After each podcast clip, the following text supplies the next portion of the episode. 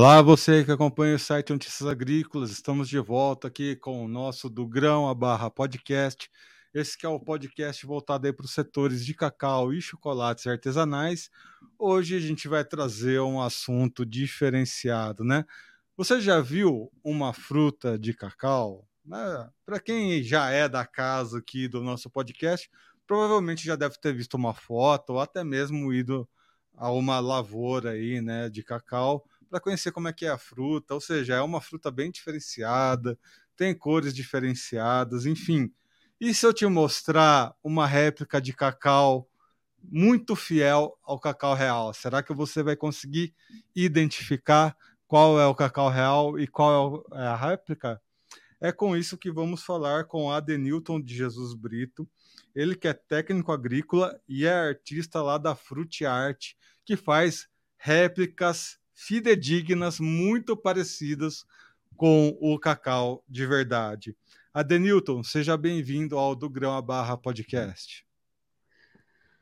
Ok, é, Erickson, tenha um, bom dia. É, na verdade, este trabalho ele, da Fruit Art foi inspirado é, em produção de jacarés é, na África Central, é, quando lá trabalhei por oito meses em 2015 eles produzem essas peças e fixam as fixam em, é, ao lado da porta do palácio, tá? Então é, eu imaginei que poderia produzir é, frutos de cacau. Por que escolhi o cacau? Por ser uma alusão, na verdade, é uma alusão à nossa cultura.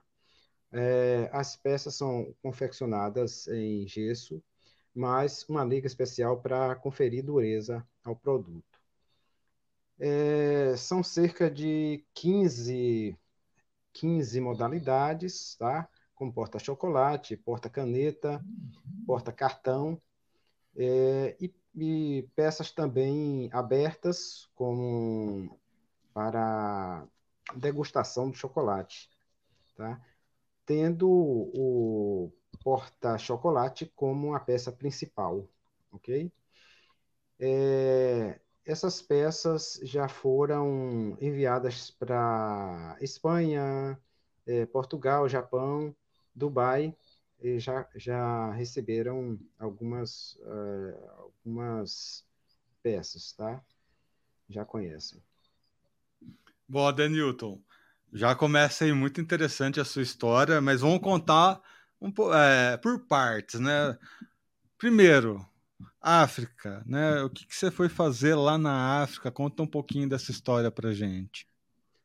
Uh, rapaz, é um, foi um tanto inusitado essa, essa história, que na verdade é, penso até em escrever um livro sobre essa experiência.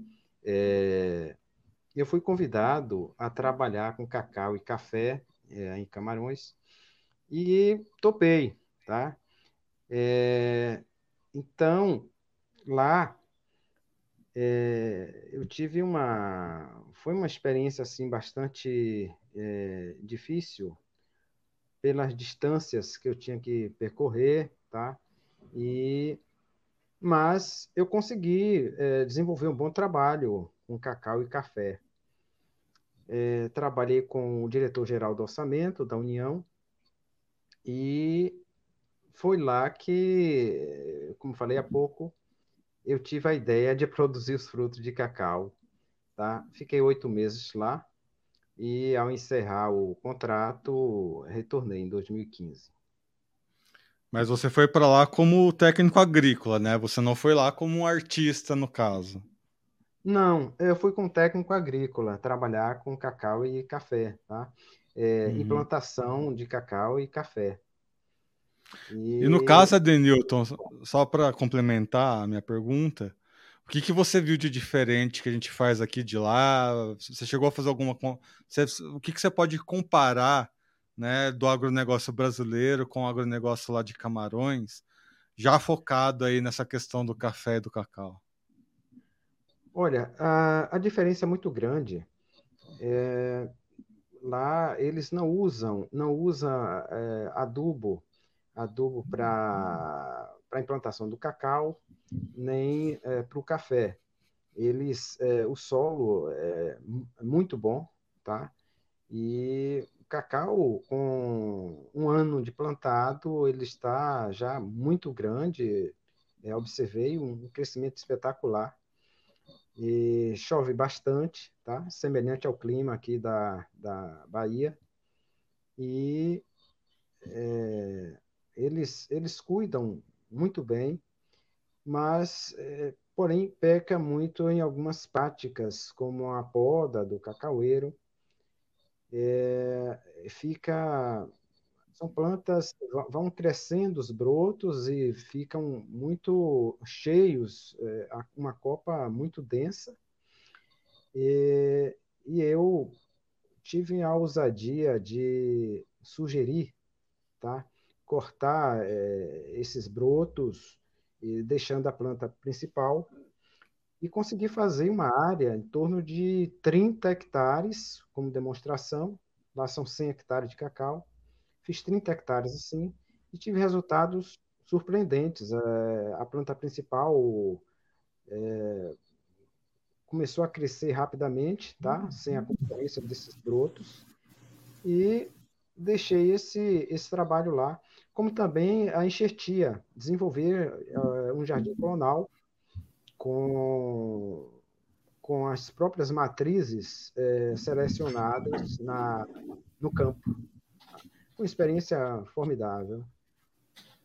E agora, sua veia artística. Você disse que você foi para lá e se inspirou é, em uma arte, pelo que eu entendi, que eles fazem com réplicas de jacaré, alguma coisa assim? É, na verdade eles produzem jacarés, umas peças em torno de 80 centímetros, e coloca ao lado da porta do palácio, ou dos palácios, porque meu patrão, na verdade, é, ele mora, são três palácios conjugados, tá? E, e é, é como, eles colocam como enfeite, tá? esse ornamento é, ao lado da porta. E eu cheguei a ver como faz, é, produz essas peças. Então, resolvi fazer com cacau, é, mas a trabalheira foi grande, cerca de seis meses é, tentando fazer e consegui. Tanto que eu tenho algumas aqui para mostrar, alguns exemplares. A gente já vai mostrar daqui a pouco, mas vamos começar por esse processo, né?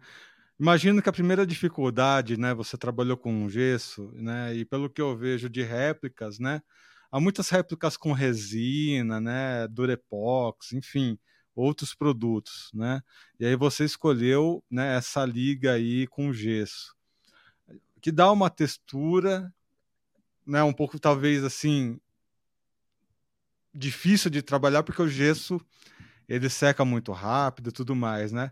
Como é que foi esse processo de aprender a trabalhar com gesso? Como é que foi uh, esse início de trabalhar com réplicas? É, como todo todo começo, todo invento é, é difícil. Foi muito difícil é, para para eu conseguir, na verdade, a, essa consistência, tá? Só depois que eu fui testando alguns, alguns produtos é, compatíveis com gesso e consegui um, um compatível onde é, é não atrapalha, não, não interfere na, na, na secagem tá? do material. É, trabalhar com gesso é relativamente difícil, exatamente por, por, pelo endurecimento rápido então tem que ser tem que ser tudo muito rápido, senão perde a, o material. E é, aos poucos fui pegando, tá? Uh, o jeito de trabalhar com, com gesso e estou gostando muito. E aí a, a, segunda dificuldade que eu imagino, né, que na natureza, né, a natureza ela por si própria forma algumas cores exuberantes e tudo mais, que para você refazer isso, né, dentro de uma paleta de cores, né, que é relativamente, né, nós temos poucas cores que nós conseguimos reproduzir da natureza e algumas dessas cores são difíceis, né, de se conseguir a mistura perfeita. E as cores que você consegue ali para fazer suas, suas réplicas também são cores muito parecidas né, com o que a gente vê num fruto dentro da natureza. Como é que você foi conseguindo essas misturas de cores? É, outra parte, é, Erickson, bastante difícil foi isso aí. É, eu, eu fui ao campo, tá? Eu fui ao campo é, fotografar as diversas é, tonalidades, cores dos frutos, é, nos estágios, diferentes estágios da, da maturação. Trouxe frutos também é, para ver, tanto que no início é, eu me baseei é, no fruto, na cor mesmo original, trouxe os frutos para replicar e, e, comecei a copiar as cores e fazer essas misturas. É, eu tive assim uma experiência é, nos anos 80 com, em laboratório, trabalhei com em, látex e, e também já tive experiência com látex, tá? Em colocar cores para produção de luvas é, domésticas é, e outros materiais da Mucambo, marca Mucambo. Então, já tive essa pequena bagagem anteriormente. Que ó, Denilton, eu vou falar, vou dar uma experiência muito caseira, que é a única comparação que eu consegui, né? É, eu morei no apartamento e eu tive que fazer algumas coisas em gesso lá, tudo mais, drywall, enfim. E tinha tintas muito específicas para você pintar no gesso, porque dependendo da tinta que você coloca no gesso, o gesso chega algumas partes que dá uma derretida, faz uma lambança geral, e aí você nunca consegue pintar da maneira correta que você precisa. Imagino que você deve ter tido o mesmo trabalho, né, de encontrar uma tinta perfeita, uma tinta ideal para trabalhar aí no seu, na, nas suas réplicas.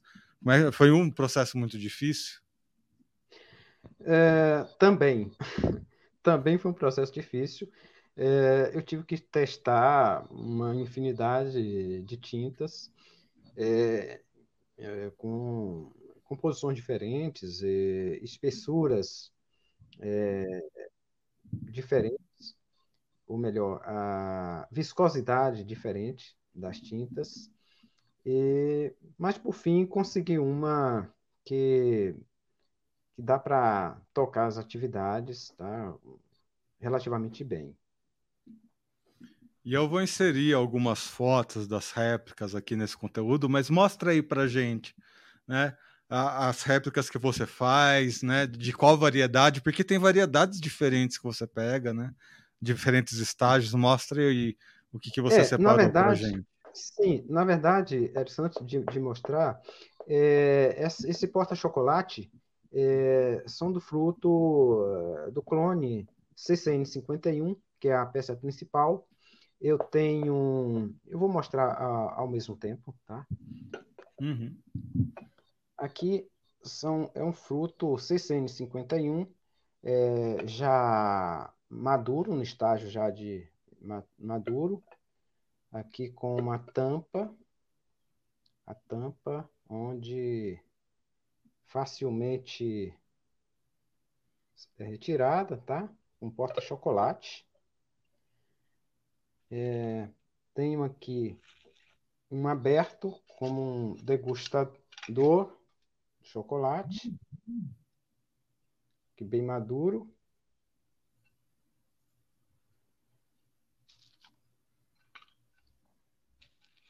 Aqui um outro um aberto do, da variedade comum, é o Pará.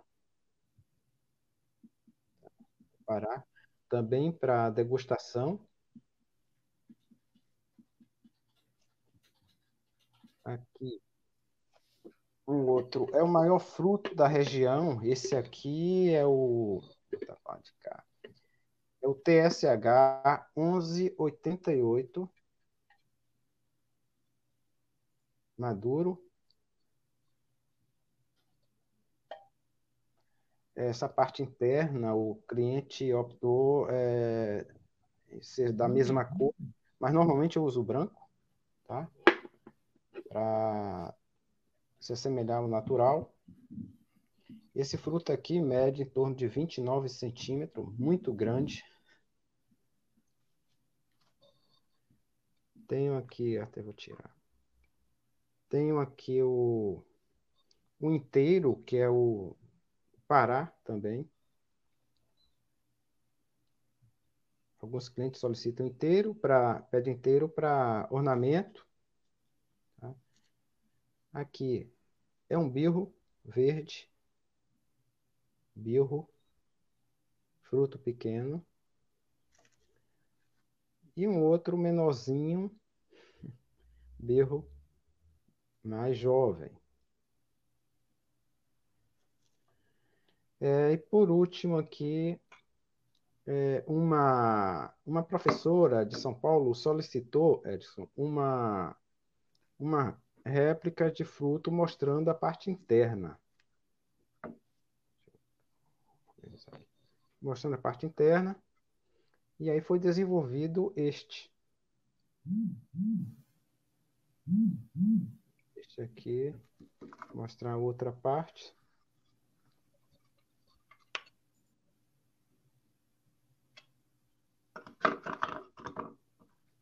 Aquele já fechado. É... Quero informar também que chocolate caseiro e, e a Fazenda Capela Velha são clientes já faz algum tempo, são os clientes VIP da Art. Tá? As outras modalidades eu ainda não tenho, como porta-cartão, porta-caneta, são cerca de 15 modalidades. E Adenilton, como é que é o seu trabalho, né? É, é por pedido ou você faz um estoque? Conta um pouquinho do seu trabalho. É, normalmente é, eu recebo os pedidos, tá? E começo a trabalhar no, é, nesses pedidos, tá? Nos tipos. Mas eu tenho também um pequeno estoque é, das variedades, das modalidades porque de repente o cliente pode ter pressa e aí eu já disponho de algumas peças, tá? Mas em geral é sob pedido. E como é que as pessoas fazem, né, para fazer essas encomendas? Quais que são os melhores meios aí de comunicação para encomendar uma peça de cacau, para fazer um pedido aí com você? É normalmente feito pelo Instagram e, eh, e pelo WhatsApp. Por telefone, eu costumo receber ligações.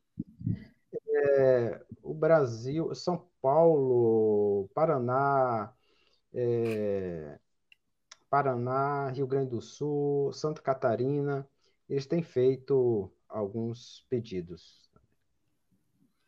E como que você conseguiu chegar em outros países, Adonilton? Como é que foi esse processo aí?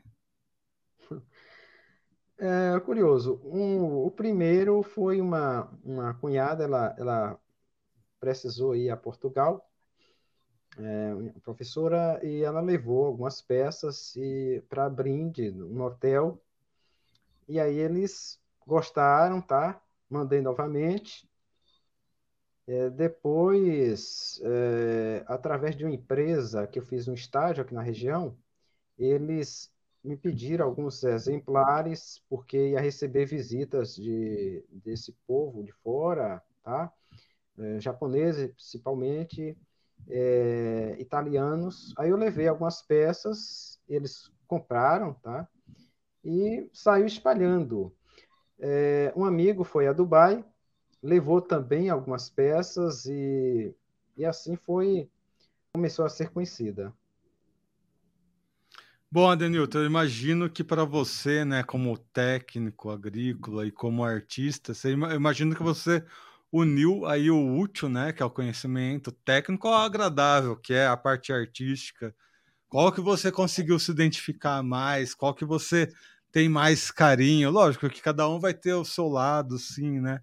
Mas o que, que você faz assim? Você acha que a arte, né, dentro a gente está dentro do agronegócio, né, que é esse ambiente muito técnico, há pouco espaço, né, para de repente ter uma visão mais artística, de repente, e você conseguiu unir os dois, né? qual que é o seu ponto de vista, né? Qual que é a sua opinião desses dois universos que você convive aí, o universo da arte e o universo técnico do agronegócio? É, eu tenho é uma relativa facilidade em, com esta convivência, tá? Há muitos anos lutando com cacau, né, nessa aqui na região cacaueira, e é, eu tenho meus contatos, é, embora é, esteja afastado dessa da área. E, e essa parte, a parte artística, eu me identifico, me identifico muito, porque desde criança que eu é, faço as coisas, tá? algumas coisas, trabalho com madeira também, com, faço peças de madeira, trabalho com cimento, tá? E mais uma meia dúzia de coisas. É, eu tenho muita facilidade em criar, tá? É, tanto que a, a, partir do próximo mês já vou ter uma peça, também uma outra peça, uma outra modalidade voltado ao chocolate e que oportunamente gostaria de ter o prazer da gente de, de apresentar também esse novo trabalho